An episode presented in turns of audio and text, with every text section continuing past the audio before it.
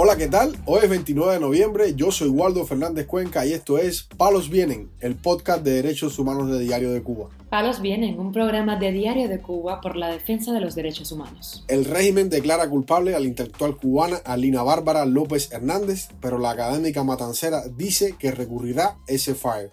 La ONU sanciona a unos activistas cubanos críticos del régimen, pero estos apelarán esa decisión. El opositor y preso político Esquisander Benítez sale en libertad con un alto grado de deterioro físico. El preso del 11 de julio, Michael Puig Bergoya, no recibe sus medicamentos en prisión, denuncia a su esposa. Lo más relevante del día relacionado con los derechos humanos en Palos Vientos. Comenzamos informando que la historiadora cubana Alina Bárbara López Hernández aseguró este martes que no aceptará la sanción que le impuso la jueza del Tribunal Municipal de Matanza por el presunto delito de desobediencia, una acusación que la intelectual ha denunciado que obedece a un caso de carácter político.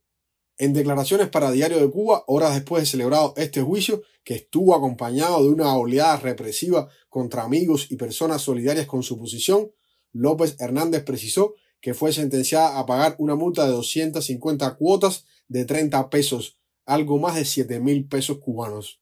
Esto indicó a pesar de que no pudieron probar absolutamente nada, ya que el juicio estuvo lleno de contradicciones con la única testigo que ellos pudieron llevar, que es la oficial que me vino a traer la citación.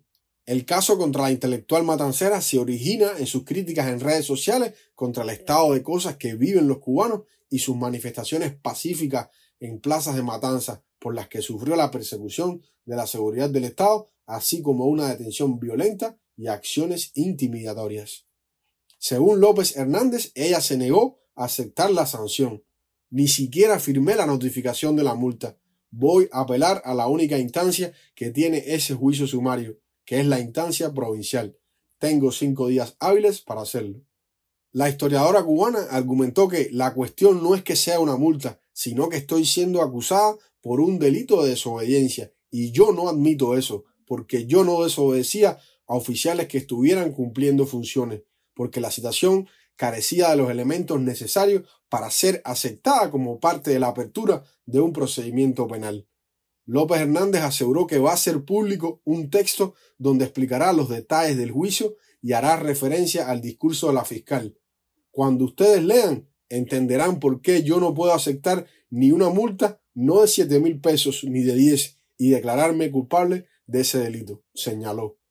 Desde el lunes y durante el juicio contra López Hernández, la policía política impidió el acceso al tribunal a personas cercanas a la acusada, como sucedió en el caso del escritor habanero Jorge Fernández Era. En su análisis legal del caso para Diario de Cuba, los jueces cubanos Edel González y Maylín Fernández enfatizaron que la persecución y hostigamiento contra López Hernández confirma el doble papel de la Fiscalía General de la República en relación al activismo independiente legitimar las violaciones de derechos humanos en los procesos penales arbitrarios que practican los cuerpos de represión y al propio tiempo garantizar la impunidad de los ejecutantes. Informamos además que el activista cubano-belga Leo Juvier Hendrix participó junto a una delegación de siete cubanos más en la decimosegunda edición del Foro de Negocios y Derechos Humanos de las Naciones Unidas, que convoca anualmente el Consejo de Derechos Humanos, de donde asegura fueron expulsados. En declaraciones a Martín Noticias, el activista Juvier Hendrix expresó los propósitos de la delegación cubana en ese foro. Bueno, como es de costumbre y cada vez que hemos ido a las Naciones Unidas, eh, Cuba siempre se, se confabula con, con, otras dictaduras y siempre, siempre lo hace con lo que es Venezuela e Irán, algunas veces con Rusia y, Corea del Norte, pero esta vez eh, no le siguieron el juego y bueno, eh, nosotros fuimos a denunciar justamente cómo es que la dictadura cubana utiliza la tecnología para espiar a los ciudadanos, para eh, infundir el miedo, para, eh, por ejemplo, bloquear cada vez que hay alguna manifestación, dejar al, al, pueblo de Cuba sin internet, sin, sin conectividad. Y eso fue principalmente lo que nosotros fuimos allí. A, denunciar. El Foro de Naciones Unidas es el mayor encuentro anual del mundo sobre las empresas y los derechos humanos con más de 2.000 participantes. El Consejo de Derechos Humanos de Naciones Unidas lo estableció en el año 2011 y este año se desarrolla del 27 al 29 de noviembre en Ginebra, Suiza. Precisamente durante su participación en ese evento, el activista cubano-belga relató a Martín Noticias que cuando le correspondía realizar su intervención sobre la explotación de los profesionales cubanos en el panel dedicado a la situación de los trabajadores migrantes, la delegación cubana oficialista se acercó a los responsables del evento para solicitar su expulsión. Javier Hendrix añadió que se nos acercaron siete agentes de seguridad con la explicación de que nos expulsaban del evento por los hechos ocurridos con la delegación en el Foro Social 2023, donde, según ellos, violamos los estatutos, pues presentamos banderas cubanas y proferimos consignas políticas causando disturbios. Sobre lo sucedido, Javier Hendrix explicó que aunque son conscientes del protocolo en estos eventos, esta fue la única manera que encontraron para protestar. El activista dijo que han pedido a las Naciones Unidas que revise lo sucedido y les devuelva sus acreditaciones.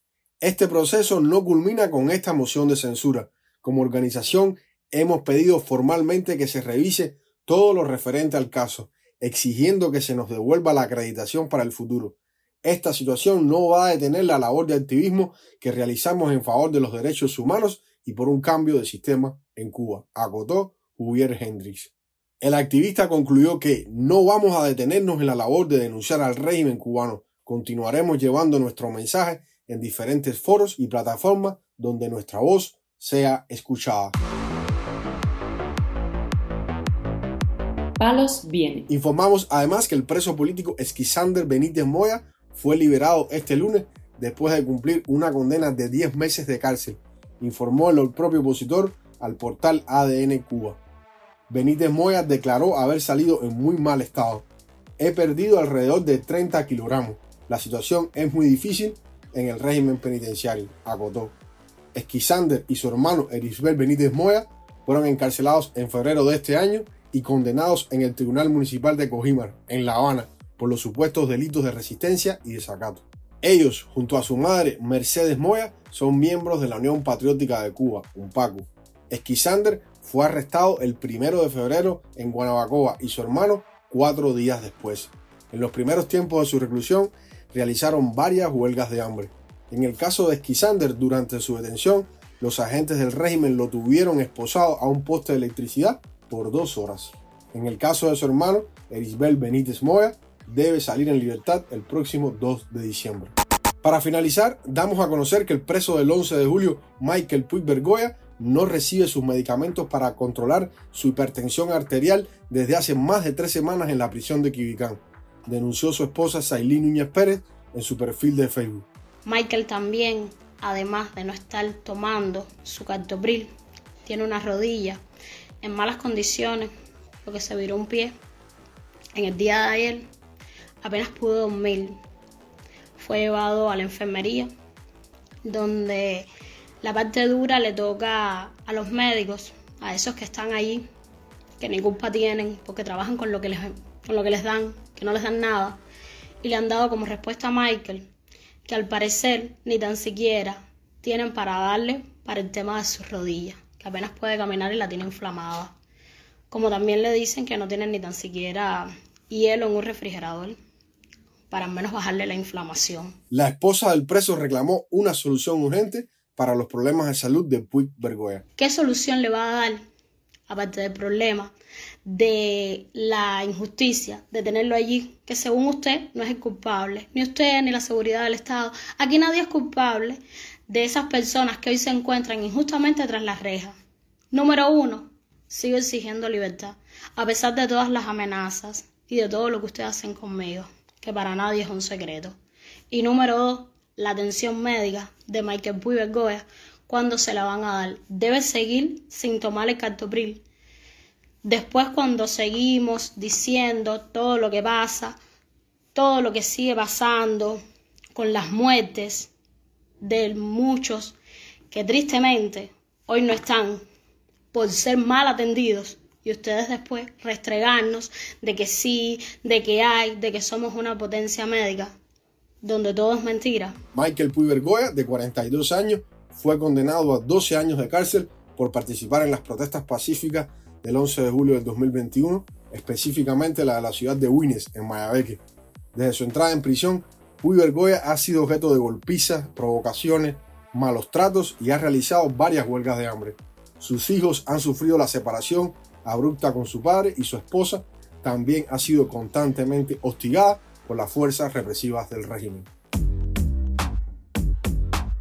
Palos Vienen, un programa de Diario de Cuba por la defensa de los derechos humanos. Estas han sido las noticias de hoy en Palos Vienen, el podcast de derechos humanos de Diario de Cuba. Pueden escucharnos en DS Radio, Spotify, Google Podcast, Apple Podcast, Telegram y SoundCloud. Yo soy Waldo Fernández Cuenca y mañana regresamos con más noticias.